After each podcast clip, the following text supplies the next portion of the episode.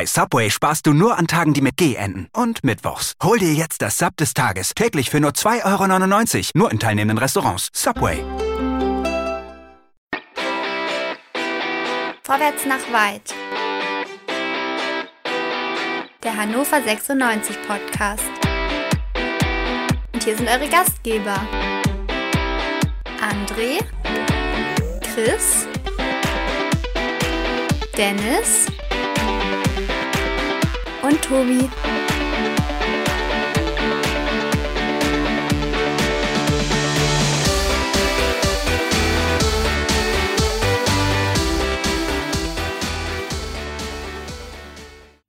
Hannover 96 verliert beim SV Sandhausen mit 4 zu 2.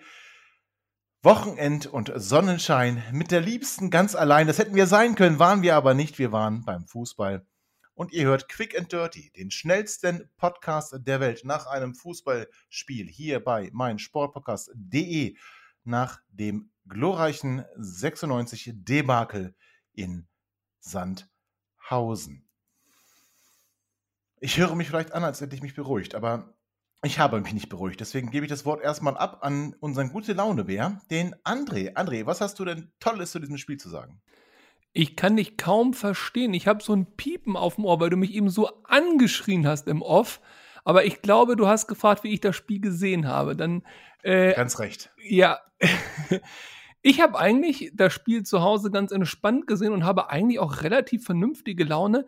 Diese, dieses, diese Wörter, die du da benutzt, du musst mal sprachlich abrüsten. Debakel, Schande und was du alles rausklopfst. Meine Güte, wir haben gegen ein starkes Sandhausen, was zuvor schon Hamburg weggefiedelt hat, knapp, knapp verloren. Ich meine, das Tor in der letzten Minute rechnen wir mal gar nicht. Bis dahin war es nahezu ausgeglichen. Und ganz ehrlich, wir haben doch ein wunderschönes Spiel gesehen, äh, das uns weiterbringt. A, Kocak ist damit jetzt wohl endgültig passé und wenn nicht, raste ich auch aus. Und Braunschweig ist einen Schritt weiter Richtung dritte Liga. Also besser hätte der Tag nicht laufen können, außer eine Kleinigkeit, wenn Fallett noch rot gesehen hätte und zehn Spiele gesperrt worden wären, dann hätten wir auch vor dem noch ein bisschen Ruhe. Ja, da hast du nicht ganz so unrecht. Muss, also fangen wir erstmal an mit dem, was du zuerst gesagt hast. Naja, also knapp war das nicht. Und ähm, ich muss ganz ehrlich sagen, vor dem Spiel hätte ich das ähm, auch gekauft. So eine schöne Niederlage in Sandhausen. Braunschweig ist nur noch 16. Wäre jetzt nicht ganz so unsympathisch gewesen, aber 96 hat mir Hoffnung gemacht. Und ich hasse es, wenn 96 mir Hoffnung macht. Ich bin seit 1992 fertig. Ich müsste es besser wissen. Ich müsste es besser wissen, wenn 96 einem Hoffnung macht, dann tritt es einem auch komplett in die Eier. Und das haben sie auch gemacht. Aber fangen wir doch ein bisschen vorne an, versuchen wir ein bisschen Struktur reinzubringen. Chris, unser Trainer hat, ich glaube, erst zum vierten Mal in der Saison dieselbe Startelf gebracht. Also nicht dieselbe Startelf im Vergleich zu den anderen äh, Malen davor, aber das vierte Mal, dass er nicht gewechselt hat in der Startelf ich weiß ja, wie Dennis das gesehen hat. Mich würde interessieren, wie du das gesehen hast, Chris. Fandst du das gut? Fandst du das richtig? Haben wir denn auch im, im Spiel davor so richtig überzeugt mit der Startelf oder wie, wie war das so? Ja, Kenan Kotschak 2.0. Ein völlig neuer Trainertyp. Die fusselige Daunenweste ist im Schrank. Man macht jetzt ein auf Modell englischer Hooligan. Fett, äh, Fred Perry, weiße Sneaker, weißer Kragen, aber keineswegs weiße Weste.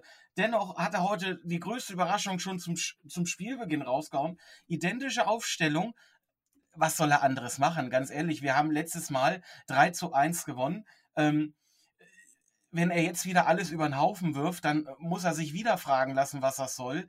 Ich finde es grundsätzlich gut zu sagen, man, man, man gibt auch ein bisschen Vertrauen in die Mannschaft und sagt, das habt ihr letzte Mal zumindest vom Ergebnis her ganz ordentlich gemacht. Äh, war, war in Ordnung kann man machen. Letztendlich signalisiert er damit beim äh, äh, einem Auswärtsspiel auch Ambition, wenn ich sage, ich stürme mit zwei äh, äh, richtigen ähm, Strafraumstürmern alles richtig gemacht, zumindest von der Aufstellung her. Ja, Dennis, hast du das auch so gesehen oder hast du nicht? Du, du hast gesagt, wir sind unschlagbar nächstes Jahr. Ja, ja weil Keenan hat, hat, hat seine Elf gefunden, oder? Ja, total. Also erstmal muss ich ja sagen, Hut ab hier vor unserem äh, Fashion-Checker Chris äh, der, was, was, der, was der da äh, einfach rauszieht aus diesen Bildern und, und wie informiert er ist. Ja, wer hätte da nicht dieser, dieser, dieser grimmig dreinblickende Kopf oben rausgeguckt, hätte ich gedacht, das wäre ein ganz anderer Mensch. Ja, es ist Wahnsinn. Also ich äh, muss, äh, da können wir noch was lernen, muss ich sagen. Ähm, ja, von Kenan Kutscher können wir auch was lernen. Das ist also ganz fantastisch gewesen. Ähm, offensichtlich ähm, hat er auf uns gehört und auf alle anderen, die immer sagen hier, ähm, äh, du musst endlich mal äh, eine, eine Startelf finden, die die dann auch äh, in, im, in zwei Spielen hintereinander ähm, äh, dieselbe Startelf ist. Und ähm, Ansgar, Grüße, ne? ähm, ganz fantastisch. Also ich, ich denke, er hat jetzt die Mannschaft gefunden. Wir sind langsam eingespielt und das kann jetzt eigentlich nur besser werden. Und ähm, wie gut das werden kann, hat man jetzt bei Sandhausen gesehen. Da war Kenan Kocak zwei Jahre Trainer und seitdem er da nicht mehr ist, wird es ja langsam auch besser, ne? Also ja. Also, ja, meine, also, ja, überzeugende haben es langsam abgeschüttelt, das Trauma. Überzeugend, ja, überzeugende Argumente. André, ähm, ich wurde nach 20 Minuten gefragt, wie das Spiel so ist. Ich habe gesagt, es ist total langweilig, keine Strafraumszenen. Dann gab es einen Freistoß aus eigentlich ungefährlicher Position vor unserem Tor. Ähm, unser Torwart, Michael Esser, ja, Gary Zuber hat ja in der Excel-Tabelle herausgefunden, dass uns ähm, der Ron-Robert Zieler im letzten Jahr viel zu viele Punkte gekostet hat. Ähm, die Excel-Tabelle ist wahrscheinlich jetzt geschlossen, denn, ähm, also, Michael Esser stellt eine Dreimann-Mauer, der Ball kommt an der Mauer vorbei, fliegt auf ihn zu, er hat seine Hände parat, will zupacken und dann Flutschfinger. Wie war denn das für dich? Ihr steigt alle viel zu spät auf den Esserzug ein. Dass Esser uns keine Spiele gewinnt und möglicherweise schon viel zu viele Punkte auch in dieser Saison gekostet hat, wurde hier schon mal als These aufgestellt und von euch niedergebrüllt. Ich erinnere mich daran, weinend, ich konnte drei Tage nicht schlafen, weil ihr mich hier on air so fertig gemacht habt, ja? So, und jetzt kommt ihr kurz vor Schluss kurz vor Schluss der Saison kommt ihr jetzt hier mit solchen fiesen Matenten um die Ecke, obwohl man doch ganz klar gesehen hat, dass ein hinterhältiger Platzfehler hervorgerufen durch einen miesen Maulwurf den armen Esser gar keine Chance gelassen hat. Und die einzige Frage, die man sich da stellen muss, ist, wie schlecht ist der Hansen eigentlich? Wie schlecht muss der sein im Training, dass der nicht spielen darf? Das muss man doch Berechtigt, mal fragen. Ja, berechtigte Frage. Oder wie wenig ist er vielleicht Freund vom Trainer? Also ich muss auch ganz ehrlich sagen, Michael Esser hat in den letzten Wochen wirklich gezeigt, warum er nicht ins Tor gehört. Und ähm, ich bin auch immer wieder überrascht, dass Martin Hansen nicht mal, also den Hauch einer Chance hat gegen Flutschfinger. Esser. Ja, ja, zumal jetzt mal ganz kurz, ein, ein, der Punkt, warum ich das mit dem Hansen sage, mir geht es gar nicht darum, dass Esser darf auch mal einen Fehler machen. Das ist eigentlich nicht das Problem. Das Problem ist, es geht für uns um gar nichts mehr. Wir brauchen aber nächste Saison noch einen Torwart. So, und die Frage ist schon, wer soll das sein? Und Esser wird es nicht werden, also auf Zieler glaube ich und hoffe ich mal auch nicht. So, dann haben wir einen Hansen zum Beispiel oder einen Weinkauf. Und ich würde ganz gerne schon den Hansen mal zwei, drei, vier Spiele am Stück in einem Wettbewerb sehen, um dann bewerten zu können, ist auf dieser Position noch dringender Bedarf oder ist der Hansen doch ein ganz patenter Typ? Warum man ihm jetzt diese Chance nicht gibt, obwohl es für uns nach oben und nach unten um nichts mehr geht, obwohl Esser ja auch Einladungen ausspricht und obwohl es gegen Mannschaften wie Sandhausen und Gedöns geht, verstehe ich ehrlich gesagt überhaupt nicht. Und das ärgert mich mehr als der Fehler von Esser. Fehler, wie gesagt, sind menschlich, dürfen passieren, aber ich denke, strukturell Hansen wäre die sinnvollere Wahl im Moment. Ja, und ähm, es ging ja auch darum, den Marktwert zu steigern. So sagte der Trainer in der Pressekonferenz, dass die Spieler jetzt ja auch darum spielen, ihren Marktwert äh, zu steigern. Ich möchte mal so sagen, also Bruno Esser hat jetzt seinen Marktwert vielleicht im Handwerk, aus dem er ursprünglich mal kommt, gesteigert, aber ähm, Handwerk dann auch irgendwie wieder nicht, weil der Ball rutscht ihm ja durch die Hände. Ähm, Dennis, Gab es für dich einen Spieler, der heute seinen Marktwert gesteigert hat? Ich meine, Florent Moslia schießt noch einen ganz schönen Freistoß zum, zum 1 zu 1. Das war schon, das war schon ganz ansehnlich, oder? Ja, Muslia hätte ich jetzt auch genannt und äh, das ist so einer, das ist wirklich ein Lichtblick in unserem Spiel, wo ich sage, okay, ich hoffe mal, ich gehe mal davon aus, dass der bleibt dann ist mir auch ein bisschen weniger bange, zumindest was so die äh, zentrale Position angeht, wenn, wenn Haraguchi weggeht oder Haraguchi, wie er heute wieder genannt wurde. Ah, Krieg. Ja, äh, egal. Ähm, das spricht mit dem Sushi-Land so aus. Um, Oh, Karle. Ja, alter Alle, wir Schwede, müssen ey. dich, wir müssen dich jetzt leider, wir müssen dich jetzt Ja. leider rauswerfen. Das, Also, ist, liebe, äh, liebe HörerInnen, die, die Tonspur, die heute nicht zu hören sein wird, wird die von André Kahle sein, ja? Das ja, ist schon mal ganz klar. Ist Satire, ist Satire. Gestern hat er noch den das Sky-Kommentator da warten wir mal ab, Gröbner. Ich glaube dir sowieso nicht. Da warten wir mal ab, ob das die einzige ist, die hier wieder nicht zu hören ist. Was Aber ist gesagt? fallen mir nicht viele Spieler ein tatsächlich, die Ja. heute äh, irgendwie ihren Marktwert gesteigert haben und da auch, auch kein, weil mir Soleimani, zu dem wir später ja noch kommen werden, ähm, äh, ja, egal. Also, Also ich finde aber, Biol, hat heute den einen oder anderen sehr guten Pass in die Tiefe gespielt. Das einzige Problem, was wir halt haben, ist den Marktwert, äh, den Marktwert, den er da vielleicht steigert. Von dem haben wir halt nichts, weil der gehört uns nicht. Ja, bei 6,5 Millionen ist ja ein Schnapper. Ich bitte euch. Also ich meine ganz im Ernst, wenn, wenn wir für Jaka Biol nicht mehr 600 Millionen zahlen können, für wen können wir denn überhaupt noch 600 Millionen zahlen? Wahrscheinlich für niemanden. Aber nochmal ganz kurz zu Esser. Ähm, ich, ich möchte da jetzt auch keine, kein Riesenthema draus machen ich bin bei, bei André, ähm, Torhüter dürfen auch Fehler machen. Es ist natürlich in der Regel dann immer blöd, weil es ist dann häufig ein Tor. Aber das Problem ist da, dass wir uns diese Baustelle vor der Saison unnötigerweise aufgemacht haben. Äh, natürlich guckt man jetzt mit Argus-Augen auf Esser. Das hätte man vielleicht sonst nicht getan, wenn man jemanden wie Zieler irgendwie wegjagt aus Gründen ja, aber Dennis, und dann jemanden Dennis aber, zurückholt. genau, aber aus Das ist Gründen, halt- ne? Ja, ist schon klar, aber trotzdem äh, ist, das eine, ist es eine doofe Situation, die man sich aufgemacht hat Absolut. und das hätte nicht sein müssen. Und jetzt Absolut. haben wir eigentlich beide Torhüter verbrannt für 96. Ob, ne? Also ob wir sie jetzt nun hier nochmal spielen sehen wollen oder nicht, ist völlig egal. Äh, irgendwie sind sie eigentlich sportlich verbrannt. Und wir müssen jetzt da auch wieder einen Neustart hinlegen. Und da bin ich bei André, dann sollten wir jetzt ähm, gucken, wen haben wir noch und die schon mal spielen lassen. Ja, aber Ist aber vielleicht auch ein ich, Zeichen, warte mal, vielleicht ist es ja auch ein Ja. Signal, dass äh, Kenan Kutschak auch in der nächsten Saison bei uns nicht stattfinden wird. Dass es gar nicht mehr wichtig ist, ähm, wer nächstes Jahr bei uns im Tor stehen wird. Weil Esser, glaube ich auch, der wird im nächsten Jahr nicht dort stehen. Zieler wird, wenn er, äh, der wird da auch nicht stehen. Und somit müsste man, und da gebe ich ja Tobi dann tatsächlich recht, man mal gucken, ob man mal den Hansen im Tor ausprobiert. Das hat äh, äh, André auch schon gesagt. Ähm, oder man man hat für sich die Idee, Mensch, der Weinkauf, der spielt da, in Duisburg ist er, glaube ich, ne? Der, der spielt da zurzeit Ja. gar nicht so schlecht. Ähm, vielleicht ist das ja eine Option, aber äh, ich habe das Gefühl tatsächlich, dass, dass man daran sehen kann, dass halt der Trainer für nächste, fürs nächste Jahr überhaupt keine Rolle mehr spielen wird.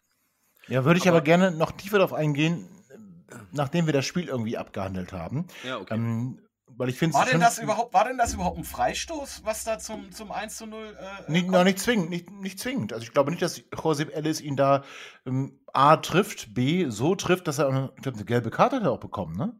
Also fand ich jetzt ein bisschen übertrieben, muss ich ganz ehrlich sagen, aber ist geschenkt. Also ich meine, wir, wir hatten viele Entscheidungen für uns, wir hatten viele Entscheidungen gegen uns. Das ist im Fußball so. Und ähm, guck mal, das, das Tor von Sandhausen, äh, nicht von Sandhausen, von Regensburg gegen den HSV an zum 1 zu 0 wo ist da abseits? Also ich meine, das, ja, also da, da können ganz viele Teams ein Lied von singen, aber die, das Fass will ich gar nicht aufmachen. André, wir schießen, wie gesagt, den Ausgleich, ähm, gehen so ganz entspannt irgendwie in die zweite Halbzeit.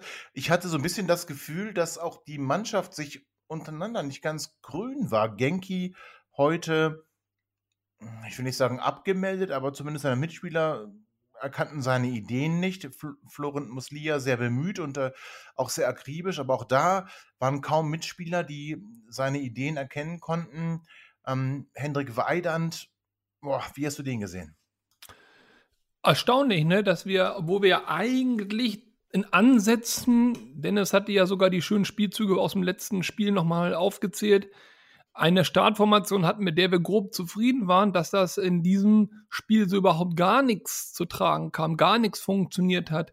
Alle waren irgendwie bemüht. Man konnte jetzt auch nicht sagen, nö, hier, der läuft nicht oder der lässt die Schultern hängen, aber es, es passte einfach überhaupt gar nichts zusammen, fand ich. Ich habe jetzt aber auch gar keinen genauen Grund, dass ich sagen kann, der oder der war schlecht oder das und jenes.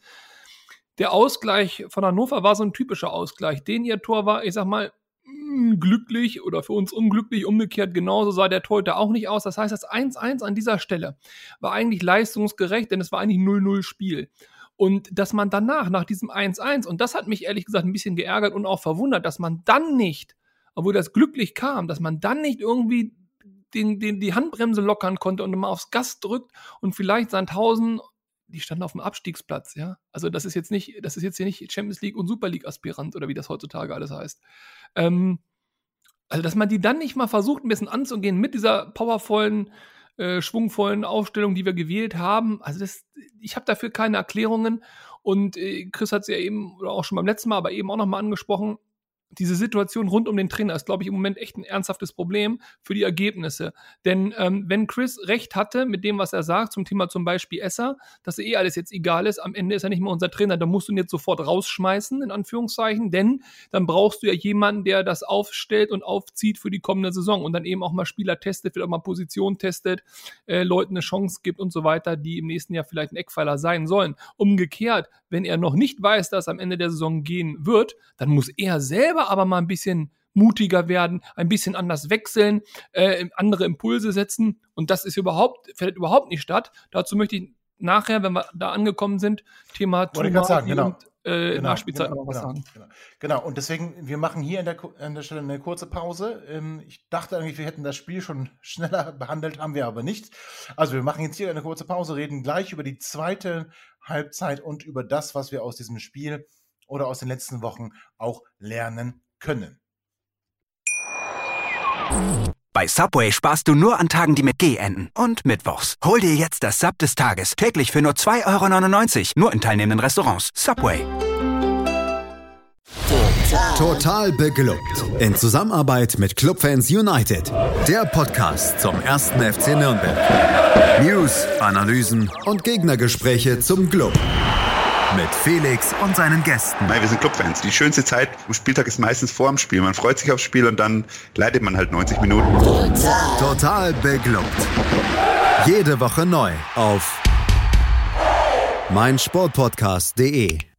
Herzlich willkommen zurück zu Quick and Dirty, dem schnellsten Fußball-Podcast nach einem Spiel hier bei meinsportpodcast.de.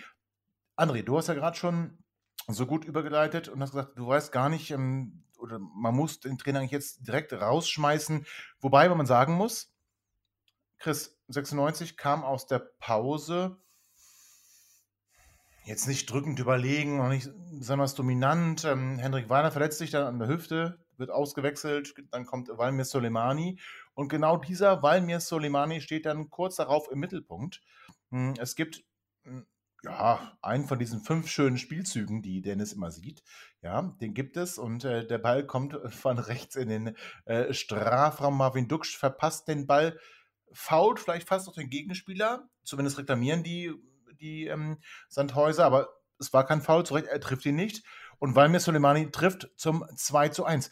Also eigentlich alles im Lot, oder nicht? Vom Ergebnis auf jeden Fall. Also der Angriff selber ist tot. Ähm, äh, Muslia rennt sich da auf der linken Seite so ein bisschen ins Nirgendwo. Äh, weiß Moment, Moment, nicht. Moment, Moment. Tut er das? Oder verzögert er bewusst? Oh, nee, das glaube ich nicht. Also ich glaube, er hatte, Ich, ich, er war ein bisschen ratlos und er hatte dann viel Ich dachte, dachte ich auch. Dachte ich auch. Dachte ich. ich dachte auch, das Ding ist tot, ja. Er hat dann, er hat dann Gott sei Dank gesehen, dass Jaka Biol von hinten nachgerückt ist, äh, hat dann gut aufgelegt. Jaka spielt einen scharfen, flachen Pass auf Duxi, den er ja so annehmen, also der verspringt ihm ja ziemlich, ne? Also ich glaube nicht, dass er den so annehmen will, weil dann kommt ja auch letztendlich noch der, ähm, der Sandhauser Verteidiger da äh, äh, an den Ball. Äh, Suleimani macht das gut. Was, ich, was mir gut gefallen hat tatsächlich nach dem Wechsel und der Verletzung von ähm, Henne Weidand, der ja heute ganz schön auf die Socken gekriegt hat, ist, dass wir ja im System tatsächlich geblieben sind. Suleimani ist diesmal nicht auf die Außen gegangen, sondern war vorne drin als Stürmer. Und somit kamen wir dann so ein bisschen wie die Jungfrau zum Kinde, weil letztendlich nach der, nach der Halbzeit war das Spiel ja schon ziemlich zerfahren. Es gab, es gab keine klaren Torchancen für uns. davor auch, oder? Davor auch. Ja, aber also auch wenn du sagst, wir sind nicht drückend überlegen, also wir haben in der 51. und 54. glaube ich, hält Esser äh, zweimal gegen Sandhausen. Äh, auch den einen Schuss da lässt er schon nach vorne prallen, wie dann später auch beim, beim äh, dritten Gegentor. Äh, nichtsdestotrotz, also die, dass wir überhaupt in der Situation führen, ist eher etwas glücklich. Ne? Und das Äh, ganz muss man kurz, dann eigentlich nutzen. Was Chris sagt, das möchte ich mal kurz anhaken. Das war so ein typisches Zweitligator und davon brauchen wir in der nächsten Saison sehr, sehr viele. Dieses aus dem völligen Nichts durch irgendwelche individuellen Fehler des Gegners wird der Ball pingpongmäßig irgendwo durch die Gegend geflippert und dann steht eben einer Gold richtig, trifft den auch gut und der Ball ist drinne. So passieren in der zweiten Liga sehr, sehr viele Tore. Und wenn wir uns dann mal angucken, der Spieler, also Suleimani, steht dort aber eben nur, weil, das hat Chris eben richtig rausgearbeitet, wir im System geblieben sind. Wären wir auf eine Spitze umgewechselt, würde da möglicherweise der zweite Stürmer gar nicht stehen. Deswegen ist auch ein zweiter Stürmer, ein wirklicher Stoßstürmer, ein wirklicher Strafraumstürmer, eine wirklich gute Geschichte in der zweiten Liga, dass wenn dann irgendwo der Ball mal schlecht geklärt wird oder abpullert, dass man den dann halt reinschieben kann. Ja, hast du nicht ganz unrecht. Äh, Dennis, ähm, worauf ich hinaus will, ist aber, dass, dass weil Miss Soleimani ja ganz oft bei uns auf dem Flügel spielen musste. Und ähm, Chris hat ja schon herausgearbeitet in einer der vorhergehenden Folgen, dass Walmir bei Waldhof Mannheim auch mal über rechts, über links kam, da auch Tore geschossen hat. Aber das war eben dritte Liga. Hier bei uns in der zweiten Liga war er bisher relativ auf verlorenem Posten, hatte zwei Songtore, Gut, jetzt hat er drei, also jetzt auch nicht so, so viel mehr. Ähm, aber er musste halt ganz, ganz oft vom Flügel kommen und er ist eigentlich im System Kotschak, ähm, was wir da, was er versucht zu spielen, kein, kein, kein Flügelspieler. Er ist eigentlich der Zielspieler in der Mitte ähm, und dafür aus Sicht des Trainers augenscheinlich zu schlecht. Aber er hat heute in meinen Augen gezeigt, dass er in die Mitte gehört und ähm, das mit dem Tor auch ganz gut unter Beweis stellt, obwohl er auch auch, auch im, im, äh, vor dem Tor, vor dem Tor ganz gut zurückgearbeitet hat und dann auch auf, auf, der, auf der linken Seite gerne mal einen Ball so in Strafraumnähe geklärt hat. Ähm, Chris, äh, Dennis, Chris sag ich schon, Dennis, der Trainer wurde vom Kommentator von Holger Pfand gelobt für diesen Wechsel. Ich möchte ihn dafür kritisieren, mhm. denn der Wechsel an sich war gut, das stimmt schon. Ich möchte ihn aber kritisieren, was er mit Valmir Soleimani die ganzen Rest der Saison gemacht hat, nämlich ihn mhm. immer wieder auf dem Flügel eingesetzt hat, ihn immer wieder von außen hat kommen lassen. Das war ein Fehler und das zeigt Valmir Soleimani genau mit seinem Tor, oder nicht? Ja. Hast du im Prinzip deine Frage auch direkt schon beantwortet? Ähm, würde ich genauso sehen.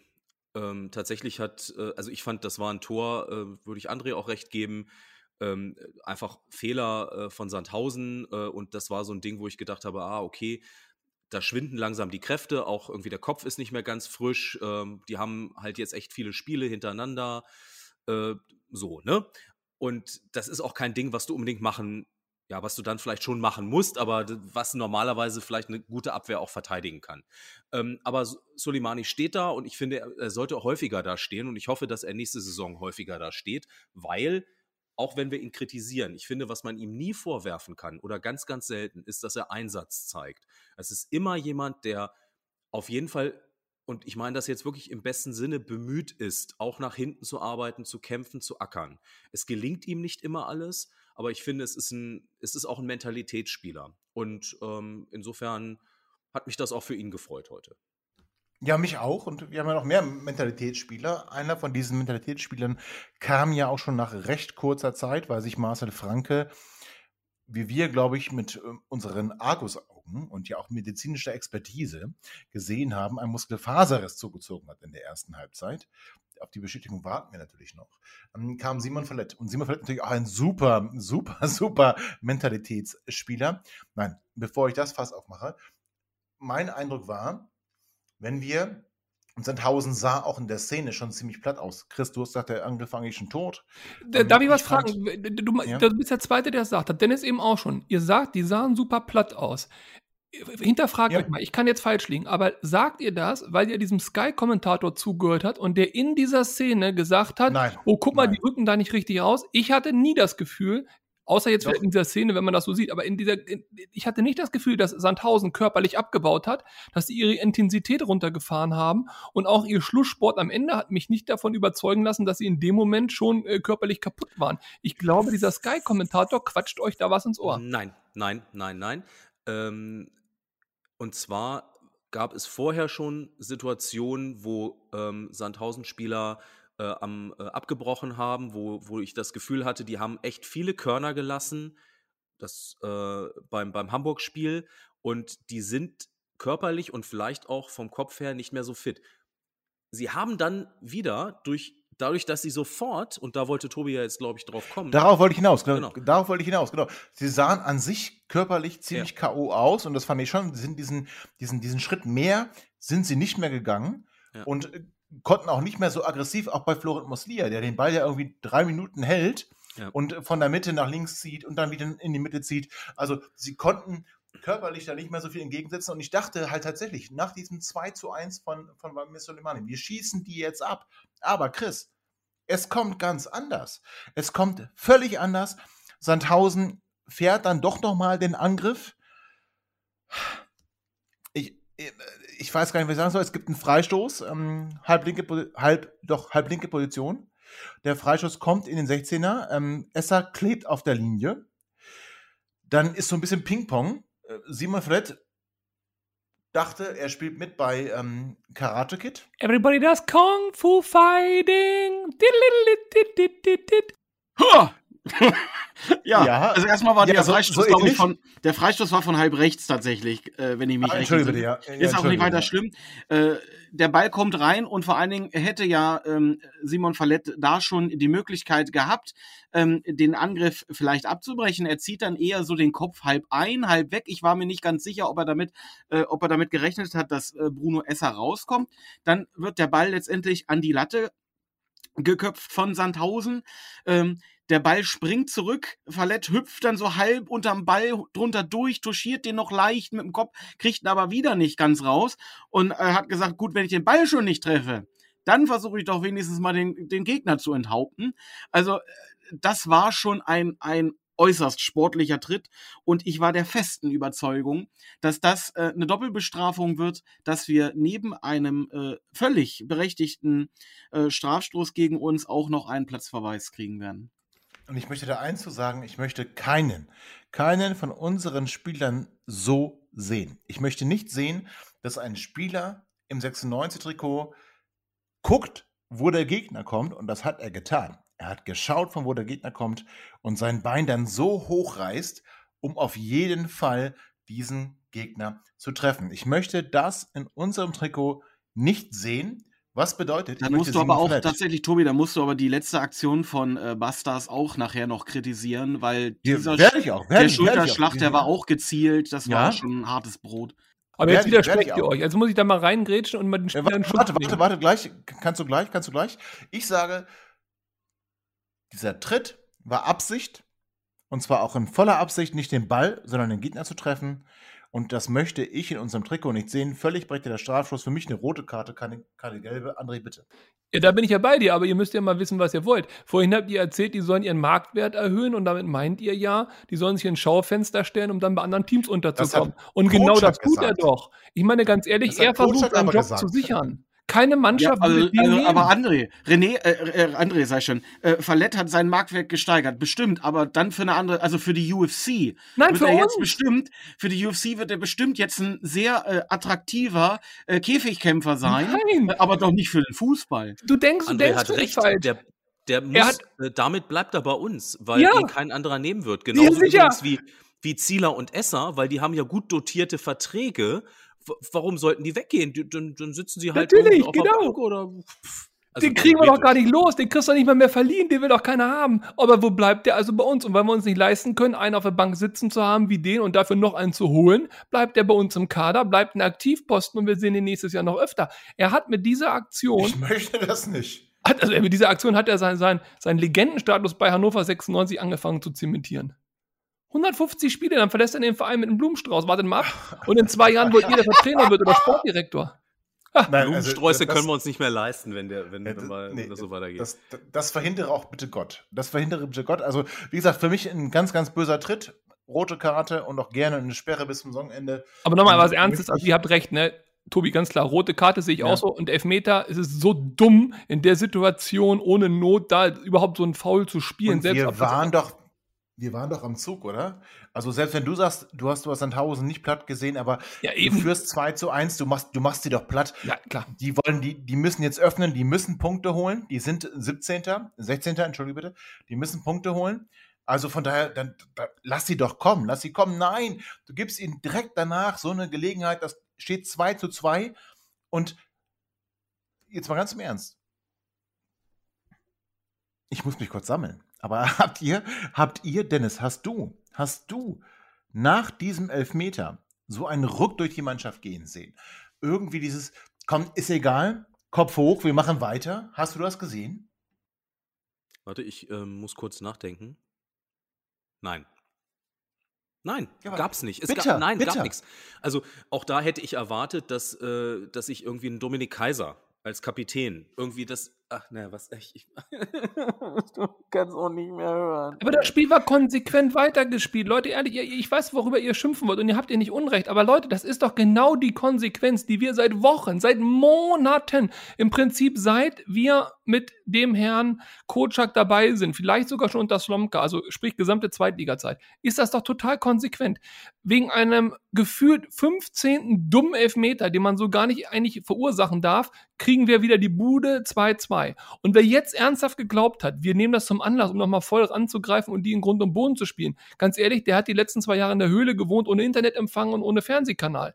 Also es war doch klar, dass Sandhausen, falls sie nochmal die Kraft finden, nochmal zu Abschlüssen, nochmal zu Chancen kommen wird. Und dann ist es absolut folgerichtig, dass Esser mit dem nächsten Riesenpatzer die Niederlage einleitet. Und dann ist es noch viel folgerichtiger. Und übrigens der Punkt, der mich bei Fallett viel mehr gestört hat als dieser scheiß Elfmeter. Bei dem Ja, scheiß Elfmeter. warte, warte, warte, warte, warte, warte, gleich, gleich. Das, das, das reden wir gleich. Also für dich folgerichtig. Also ich fand es schlimm, das 2-2 ist schon schlimm, weil ich fand, wir waren am Drücker und ich habe das Gefühl gehabt, wir können jetzt komplett ähm, ähm, auf Sieg gehen. Chris, André hat es gerade schon angeteasert, 81. Minute, 2-2 und dann fährt Sandhausen ein Angriff und Michael Esser Du hast, glaube ich, geschrieben, Esser zunächst in der Situation der große Held und dann der große Loser. Erklär das mal. Ja, kurz. das war Dennis, aber ja, das war ist in Dennis, ja Gott. Ja, aber du hast ja häufiger Probleme, uns beide auseinanderzuhalten, wobei ich das visuell überhaupt nicht Bei nachvollziehen der Geburt kann. getrennt, ich Weil sag's ich immer viel wieder. schöner bin weil- als Dennis. Und auch da ihr seht beide so un in unglaublich den alt aus. Ne? Wortbeiträgen kann ich das Ja. überhaupt nicht nachvollziehen. und auch Ja. bescheidener. Ja, bescheiden Ja. sowieso. Ja, ja, genau. Ja, also die 81. Minute, es hatte sich ja vorher schon angebahnt in der 71. Minute, äh, wo Esser äh, rauskommt und den Ball da so halb äh, vor die Füße von dem Sandhausener Mittelstürmer äh, geboxt hat. Ich weiß nicht, ob es Be ich glaube, es war sogar Behrens, ähm, der den Ball dann da nicht äh, über, der den übers Tor bringt. Dann kam der Wechsel, wo unser stärkster Hannoveraner Muslia runtergeht und dafür Meiner kommt. Kaiser und Bastas tauschen ebenfalls die Plätze. Ja, und dann kommt äh, quasi auch aus einer relativ ungefährlichen Situation von außen, kommt der Ball reingeflankt auf circa 20 Meter, äh, kann dann ein äh, Sandhausener Spieler Volley abschließen. Ja, und letztendlich passiert genau das, was ich vorhin schon gesagt habe. Bruno Esser äh, klärt erneut nach vorne, lässt er abklatschen. Ich, also so eine heldenhafte Parade fand ich das jetzt gar nicht. Ähm, den darf man ruhig halten. Das ist nicht im Bereich äh, der überdurchschnittlichen Leistung einzugruppieren. Und äh, man darf ihn dann aber auch nach draußen raus klatschen lassen, wenn man ihn nicht festhalten kann. Das ist etwas, was man relativ früh als Torwart, äh, als Torwart lernt. Ähm, und somit musste man dann ganz klar sagen, von drei Toren ging hier das zweite ganz klar auf die Kappe von unserem Torhüter. Und dann waren wir gebrochen, oder? Dann waren wir gebrochen und dann war es so folgerichtig, dass dann auch ähm, kurz vor Abpfiff nochmal das 4 zu 2 fällt. Oder? Das war dann. Nee, nee, Das- nee, nee, nee, nee, nee, also so schnell geht's Fandst du nicht? nicht. Also sorry, mal Oh. gebrochen. Also da, ich reg mich hier schon, ich wollte mich gar nicht aufregen. Jetzt du provozierst das wieder. Also erstens mal haben wir gerade gesagt, es war folgerichtig. Wir haben es noch nie geschafft. Ich erinnere mich wirklich nicht daran, dass man so ein Spiel noch mal im Ansatz gedreht hat oder zumindest große Moral gezeigt hat. Immer nur, wenn das Wetter schön ist und alles läuft, dann kriegen wir das hin. HSV. Ja, aber das war dann, äh, nee, also das habe ich jetzt, die beiden Spiele würde ich nicht vergleichen wollen. Aber von mir haben sie das Ergebnis zumindest mal gedreht. Okay, das akzeptiere ich. Aber ich meine, so eine Moralleistung habe ich schon lange bei 96 nicht gesehen. Aber der entscheidende Punkt, auf den ich hinaus will, ist, es geht ja um die Haltung, die dahinter steckt. Nochmal, man kann ja auch mal einen Fehler machen von Esser und so. Das ist, kann alles passieren. Und dass er nicht gut aussah, haben wir geklärt. Aber wenn das passiert, und wenn du gegen Sandhausen auf einmal noch 3-2 zurückliegst, dann müssen zwei Dinge passieren. Das erste ist, ich greife vor zum vierten Tor. Du darfst niemals so verteidigen. Niemals. Das ist eine Frechheit. Das ist eine absolute bodenlose Frechheit, so zu verteidigen. Das ist, da fällt mir nichts ein. Das Foul war richtig mies und blöde. Das mögen wir nicht, dass Spieler in unserem Trikot so faulen. Ja. Aber Diese Arbeitsverweigerung beim letzten Tor von Falle, die regt mich viel, viel mehr auf, bin ich ehrlich. Und die zweite Geschichte ist dieser Trainer. Fallett war einer seiner Lieblingsspieler, mit denen er den Kader umbauen wollte, mit denen er in dieser Saison bessere Leistungen erzielen wollte. Der zweite war Tumessi. Der zweite war sein Königstransfer. Wenn du gegen Sandhausen, warum auch Warte, immer, wir warte, blenden jetzt mal 80 warte, Minuten aus, wenn du gegen die Das 3-2 zurückliegst, Ja, muss der Spieler kurz, kommen. Warte, warte kurz. Ähm, wir haben das 4-2 jetzt ganz kurz doch, doch irgendwie abgehandelt und ich würde jetzt aber trotzdem noch einen dritten Teil anschließen wollen, in dem wir Konsequenzen daraus ziehen und zwar ganz deutliche Konsequenzen. Du hast gerade gesagt, Simon Fred rannte vor dem Gegenspieler quasi weg und das Beinchen heben sah aus wie ein räudiger Rüde, der irgendwo sein Revier markiert, aber nicht wie ein Fußballer, der versucht, das eigene Tor zu verteidigen. Aber da kommen wir gleich zu, nach einer weiteren kurzen Pause. Kennt ihr schon mein Musikpodcast.de? Deutschlands erstes Portal für Musikpodcasts. Aktuell arbeiten wir fieberhaft an der zweiten Staffel unseres Beatles Podcasts. Freut euch also auf spannende neue Einblicke ins Leben und Werk der Fab Four. Und bis dahin hört doch einfach die 13 Folgen der ersten Staffel über die Wegbegleiter der besten Band aller Zeiten nochmal. Und dann heißt es ja auch schon bald wieder. About the Beatles mit Malte Asmus. Herzlich willkommen zum äh, dritten Teil, denn heute war viel los. Zum dritten Teil von Quick and Dirty, dem schnellsten Podcast der Welt nach einem Fußballspiel hier bei meinsportpodcast.de. 96 geht mit 2 zu 4 bei beim SSV Sandhausen unter und andere. Ich habe dich gerade gestoppt in deinem Redeschwall. Es tut mir sehr leid. Bitte fahre fort. Also, du hast gesagt, das Abwehrverhalten war eine Katastrophe. Es war einer seiner Wunschspieler, von Kindern Kocak. Und Patrick Tomessi war auch einer seiner Wunschspieler. Und jetzt wolltest du noch auf was anderes hinaus. Ja, genau. Tumessi ist sein zweiter Wunschspieler und egal wie der bis jetzt performt hat, ob man sagt super oder nicht, super Königstransfer, ja, nein oder total flop, es steht 3-2 gegen einen Abstiegskandidaten. Ähm, ein Spiel, was ich sag mal bis jetzt hin und her gekippt ist, wo beide Torhüter sich nicht mit Ruhm bekleckert haben, wo im Prinzip keine wirkliche Struktur da ist, das in jede Richtung zu jeder Zeit kippen kann durch einen Glücksschuss. Wie kann man denn bitte, wenn man 3-2 in Sandhausen zurückliegt, keinen offensiven Spieler mehr einwechseln, obwohl dieser Tumessi auf der Bank sitzt? Das ist etwas, wir hatten noch einen Wechsel, also es war jetzt auch nicht so, dass wir schon alle aufgewechselt haben. Das verstehe ich nicht. Wieso kommt er nicht? Wieso wechselt er ihn nicht ein? Das ist genau das Zeichen, was ich dann sehen will. Alles andere ist komplette Aufgabe. Oder aber du sagst zu dem Spieler, ey, egal was hier passiert, du wirst hier keine einzige Sekunde mehr spielen. Das Zeichen, was er als Trainer macht, ist entweder Aufgabe oder eine Respektlosigkeit. Egal was, er muss sein Ego zurückstellen, für Hannover 96 alles geben. Das hat er heute mal wieder nicht getan. Er muss weg. Und mit jedem Tag, den wir ihn bei uns behalten, verschlimmern wir unsere Situation. Er musste vor Wochen weg, er musste vor zwei Wochen weg, er musste letzte Ja. Woche weg, er muss heute weg und er muss morgen weg und er wird nicht weg sein. Und das ist etwas, da habe ich kein Verständnis mehr für, ehrlich nicht. Ja, aber Chris, was sagst du dazu? Ich meine, ähm, Kenan Kocak hat auf der PK vor dem Spiel gesagt, es geht nicht um Kenan Kocak, es geht um Hannover 96, es geht darum, dass die Spieler ihren Marktwert steigern sollen. Alles ganz tolle Sprüche. Wir reißen uns hier den Arsch auf. Wir wollen nochmal schöne Spiele hier äh, erleben. Wir wollen ein positives Signal setzen, das hat mein Kind gesagt, ähm, für die neue Saison. Was davon ist denn nach diesem, nach diesem wirklich, jetzt mal ganz im Ernst, Sandhausen ist keine Übermannschaft. Klar, die hat unter der Woche den HSV geschlagen, aber auch da ganz viel Körner gelassen und schlägt uns mal ebenso mit 4 zu 2. Chris, kann man da denn irgendwas davon erkennen, von dem, was Kindern Kocak auf der PK gesagt hat? Deutet sie da auch nur irgendwas an? Und? Chris, Na, wie kann es sein. Chris, warte ganz kurz. Und wie kann es sein, anschließende Frage, die kannst du direkt mit beantworten. Wie kann es sein, dass solche Sprüche auf der PK gemacht werden, obwohl er wissen muss, dass wir 16. in der Rückrundentabelle sind? Wir würden auf einem Abstiegsplatz stehen. Ja, ähm, ich höre, ich habe letzte Woche für mich entschieden, dass ich die Pressekonferenzen mir nicht mehr angucken werde, ähm, weil mir da halt seit Wochen immer dieselben äh, Plätzchen und Worthülsen äh, präsentiert werden und ich einfach nur feststelle, dass es in diesen ähm, äh, Konferenzen halt einfach primär um Selbstdarstellung geht.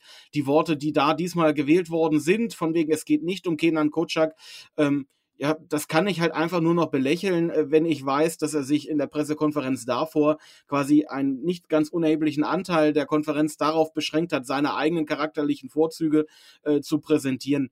Wenn der Trainer äh, Zeichen hätte setzen wollen, dann hätte er in dem heutigen Spiel spätestens nach der 77. Minute Simon Fallett runtergenommen. Da hätte er auch mal Stärke zeigen können, wie er es damals bei Muslia geschafft hat, den er da äh, in seiner Entwicklung meines Erachtens nicht unwesentlich zurückgeworfen hat, als er ihn da quasi eingewechselt und nach wenigen Minuten wieder runtergenommen hat. Ähm, wo Fallett heute da völlig unbedrängt in der, ich muss um die 70, äh, 75., 76. Minute gewesen sein, am, äh, am Mittelkreis da den Ball vertändelt gegen zwei äh, äh, Sandhausener und wir da fast schon vorzeitig ähm, in, in das äh, 3 zu 2 reinlaufen. Da, wär da war für mich der Ofen aus. Und da habe ich gesagt, okay, auch wenn er eine neue Frisur hat, äh, Simon Fallett hat sich da ja offenbar stilmäßig am Trainer orientiert und hat mal wieder was Neues versucht äh, auf dem Kopf. Es ist derselbe Spieler und äh, man muss es ihm vielleicht auch nochmal sagen. Erstens steht der Name auf dem Rücken und zweitens spätestens, wenn er am Ball ist, erkennen wir ihn eh. Ähm, ja, da, da fehlte heute alles und ähm, wie man in so einer Situation dann solche Sätze in einer PK sagen kann als 16. der Rückrunde, André, das kann ich dir nicht beantworten. Das ist, ist mir völlig unverständlich. Ja, ich kann dir zwei Sachen dazu sagen, nämlich was auch in der PK gefallen ist. Äh, zum einen hat äh, Kocak gesagt auf Nachfrage, ob ähm, die ganze Diskussion um seine Person auch in der Mannschaft ein Thema ist. Hat er gesagt, ja, natürlich ist das ein Thema. Ich glaube nämlich tatsächlich auch, dass es ein Thema ist. Ich glaube nur nicht, dass es ähm, alles so in seine Richtung läuft. Das ist das eine. Das andere, auf die Frage, ob es möglicherweise auch eine, ähm, äh, eine Qualitätsfrage sei, dass man äh, keine Stabilität in die Mannschaft bekommen könne hat er gesagt, das ist eine gute Frage. Ja, das würde ich auch, ich auch sagen, ist, glaube ich, eine Qualitätsfrage. Ähm, und zwar nicht nur bei der Mannschaft. Ja, absolut richtig. Also von, daher sind wir wieder bei, bei, beim Thema Trainer. Ähm, André, du hast gesagt, seit Wochen, seit Monaten ist eine Ablösung überfällig. Jetzt hat Martin Kittim aber ein Vertrauen ausgesprochen bis zum Rest der Saison. Er soll noch die Mannschaft mitplanen, zusammen mit Geri Zuber. Glaubst du, dass äh, dieses Vertrauensbekundnis nach diesem Spiel, nach einem 2 zu 4 bei einem Abstiegskandidaten Bestand hat? Ja. Natürlich. Denn was, was, was soll heute passiert sein, was wir nicht strukturell seit Monaten sehen? Was soll heute passiert sein, was eine grundlegende Veränderung der Sachlage darstellt? Was soll heute passiert sein, dass ein akuter Handlungsbedarf aufgetreten ist? Nichts. Die gleichen Argumente, ihn heute rauszuwerfen, hatten wir vor drei Wochen, hatten wir vor sechs Wochen, hatten wir vor neun Wochen, hatten wir vor zwölf Wochen. Es hat sich nichts geändert. Entweder wir können es uns nicht leisten, ihn rauszuwerfen, oder aber wir wollen es nicht. Äh, ich, ich, ich weiß es nicht. Vielleicht ist er auch ein ganz patenter Typ und, und ein netter Luffy, ich habe keine Ahnung. Das Problem, was ich aber habe, ist, was war hier los? Und liebe Fans, alle, die zuhören, da bitte ich euch auch mal in die eigene Nase zu packen. Was habt ihr hier alle für einen Wind gemacht, als der nette Herr Slomka, Jahrhunderttrainer dieses Vereines, in der ersten Zweitligasaison nach langer, langer Zeit nicht sofort super Ergebnisse abgeliefert hat? Da war hier aber die Hölle los und das schon im September, Oktober mit einem Kader, der zum Teil erst Mitte September das erste Mal auf dem Platz stand, geführt.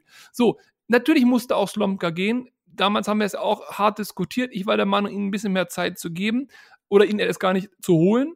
Ähm, gut, das hat nicht so wirklich gut geklappt. Kocak hat übernommen. Und diese Huspe, diese, dieser Typ seitdem an den Tag legt, von wegen, ich habe die Mannschaft vom Abstieg gerettet oder man hat mir nie gesagt, dass wir in die Saison aufsteigen wollen. Das ist ja an Lächerlichkeit nicht mehr zu überbieten. Und fernab von dem Tabellenstand, nochmal 16. in der Rückrundentabelle, fernab von den Auftritten der Mannschaft, blutleer zum Teil oder beziehungsweise wirklich mit riesen individuellen Fehlern.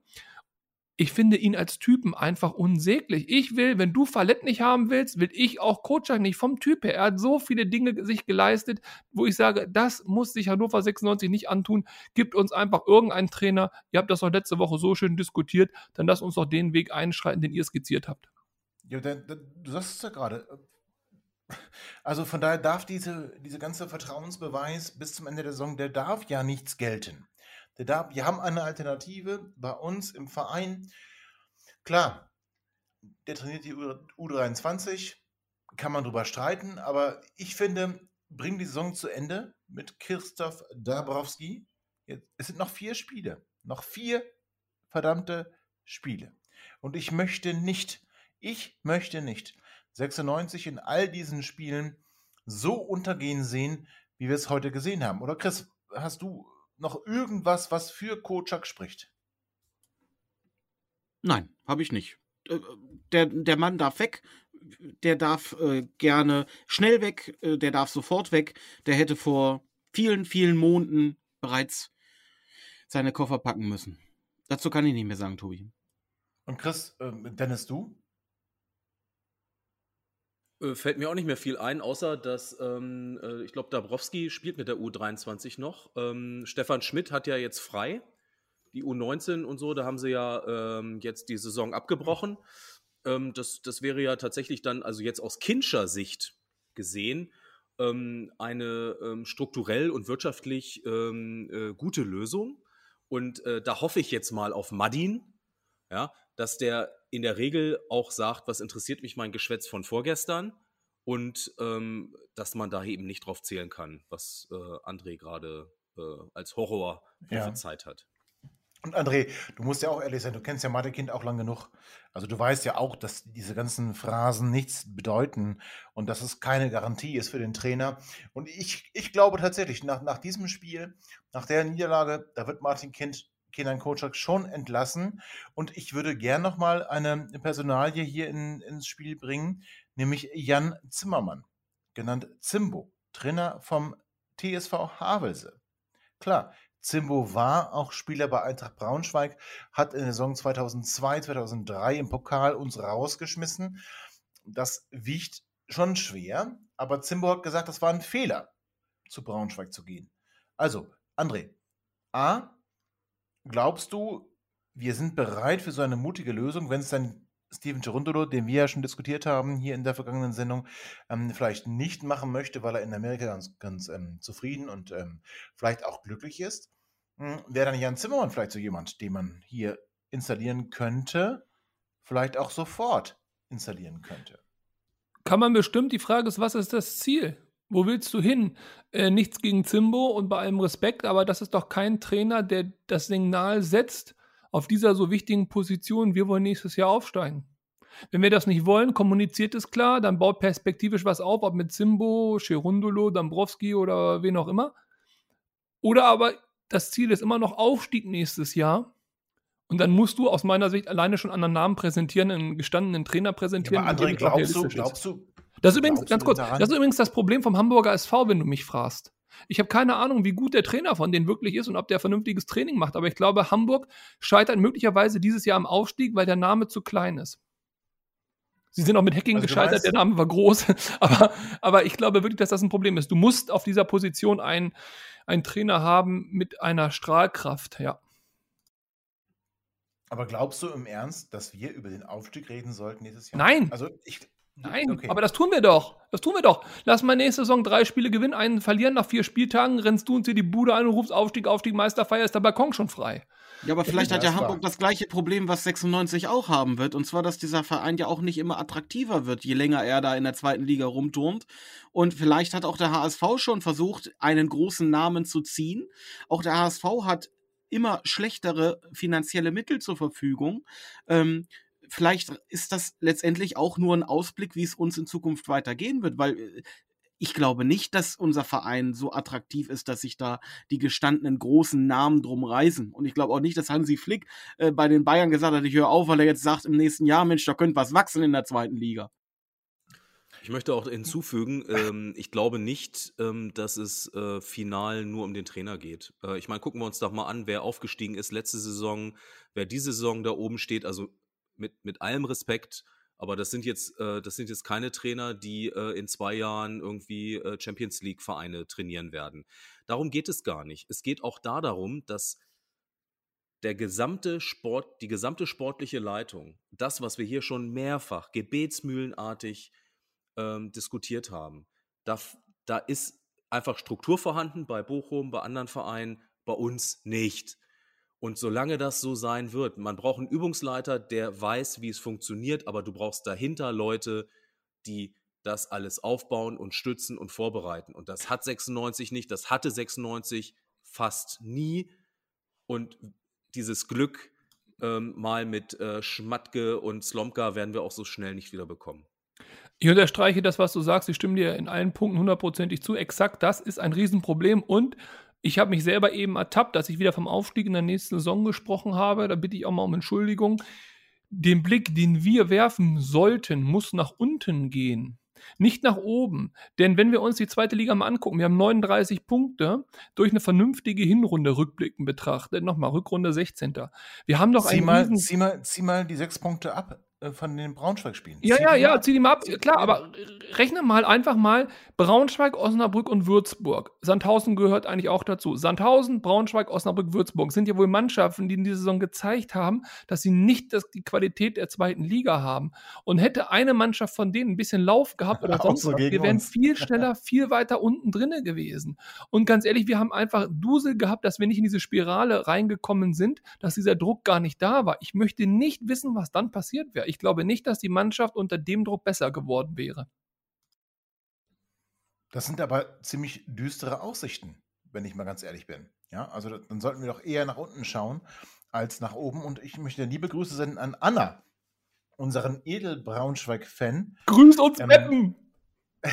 aus, aus, aus Hannover, die auch geschrieben hat, dass ähm, wir ja ohne Braunschweig im nächsten Jahr in der zweiten Liga direkt absteigen, weil uns die sechs Punkte fehlen. Oder Chris, hätten wir die sechs Punkte nicht, dann wären wir aber mittendrin, mittendrin im Abstiegskampf.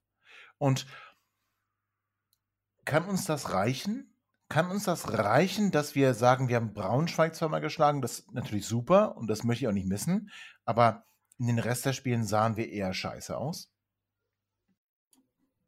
Nee, das kann, sollte uns nicht reichen. Natürlich reicht ist es in dem Moment, ist es ein riesiges Gefühl, äh, das Derby zu gewinnen, aber äh, und, und es gibt auch bestimmt nicht wenig Leute, die sagen, das reicht mir für die, äh, das reicht mir, dass ich nicht aufsteige, Hauptsache wir schlagen Braunschweig. Ähm, aber auf die ganze Saison gesehen ist das zu wenig und das, das, das, das reicht hinten und vorne nicht. Ist ja auch nicht ganz so schlimm, sehe ich auch so. Wir haben dafür nächste Saison möglicherweise ein weiteres Nordderby, wenn die Fischköppe runterkommen. Grüße an meinen Cousin. Ähm, also insofern, hey, so schlimm wird es nicht. Na, ich glaube schon, das wird schlimm, aber das gilt es zu verhindern. Das nächste Spiel ist am Freitag, den 7. Mai. Da spielen wir gegen Darmstadt 98. Da werden wir natürlich auch wieder hier zu hören sein. Ich hoffe natürlich, dass wir vorher schon was zu berichten haben, nämlich die Ablösung des Übungsleiters. Und ich vertraue da sehr auf Martin Kind. Ich glaube schon, dass das Spiel heute, ihr kennt Martin Kind, ihr kennt ihn, der Sieg im letzten Spiel hat dafür gesorgt, dass der Trainer bleiben darf. Die Niederlage heute könnte dafür sorgen, dass der Trainer doch noch abgelöst wird. Und darauf wollen wir alle hoffen. Wenn nicht jetzt, dann aber zumindest bald. Und deswegen bleiben wir positiv, genießen wir noch ein wenig die Sonne. Ihr Lieben, es war mir wie immer eine Wonne und ähm, ich möchte sagen, äh, ich darf nicht mehr sagen Kojak raus. Ähm, mir wurde da, da doch ähm, in Kommentaren klar gemacht, dass äh, dieses, ähm, diese Aussage Irgendjemand sehr, anderes rein. Äh, nee, ich, ich möchte einfach sagen, ich möchte, dass Kojak abgelöst wird. Ich möchte, dass Ki ähm, Martin Kind zurücktritt und ich möchte, dass 96 niemals untergeht. Und so sollten wir schließen. Heute, nicht für alle Zeiten, aber heute. Und wir hören uns wieder spätestens nach unserem Spiel gegen Darmstadt. Ich hoffe doch noch ein wenig vorher. Bis dann, bleibt gesund, passt auf euch auf, haltet euch an die Corona-Regeln, genießt die Bundesnotbremse. Bis dann, ciao. Ihr seid immer noch da? Ihr könnt wohl nicht genug kriegen. Sagt das bitte nicht den Jungs. So, jetzt aber abschalten.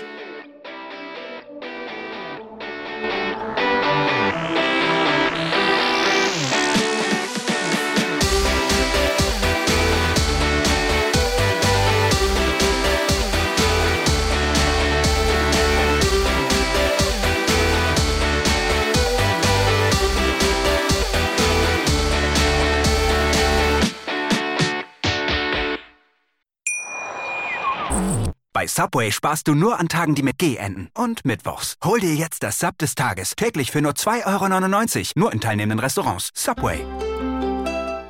Total Clearance. Der Snooker-Podcast mit Andreas Thies und Christian Oemicke. Die WM im Crucible Theater in Sheffield. Es gibt nichts Größeres für die Snooker-Fans. Es gibt auch nichts Größeres für Total Clearance hier auf meinsportpodcast.de. Die kompletten zwei Wochen werden wir euch jeden Tag über die Ergebnisse und die Ereignisse im Crucible Theater informieren. Wir, das sind Kathi Hartinger, Christian Oemicke und ich, Andreas Thies. Total Clearance auf meinsportpodcast.de.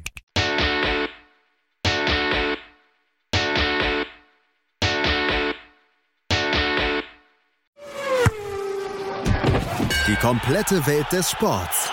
Wann und wo du willst. Zwei Männer. Seidel und der Klöster, ja, von den beiden halte ich nichts. Eine Aufgabe. Höchste Disziplin, Männer. Das Fußballgeschehen der vergangenen Wochen knallhart und kompetent auf den Punkt gebracht. Faktlos. Der Fußballpodcast mit Seidel und Klöster. Jeden Freitag neu. Auf meinsportpodcast.de. Bei Subway sparst du nur an Tagen, die mit G enden. Und Mittwochs. Hol dir jetzt das Sub des Tages. Täglich für nur 2,99 Euro. Nur in teilnehmenden Restaurants. Subway. Sprenger spricht.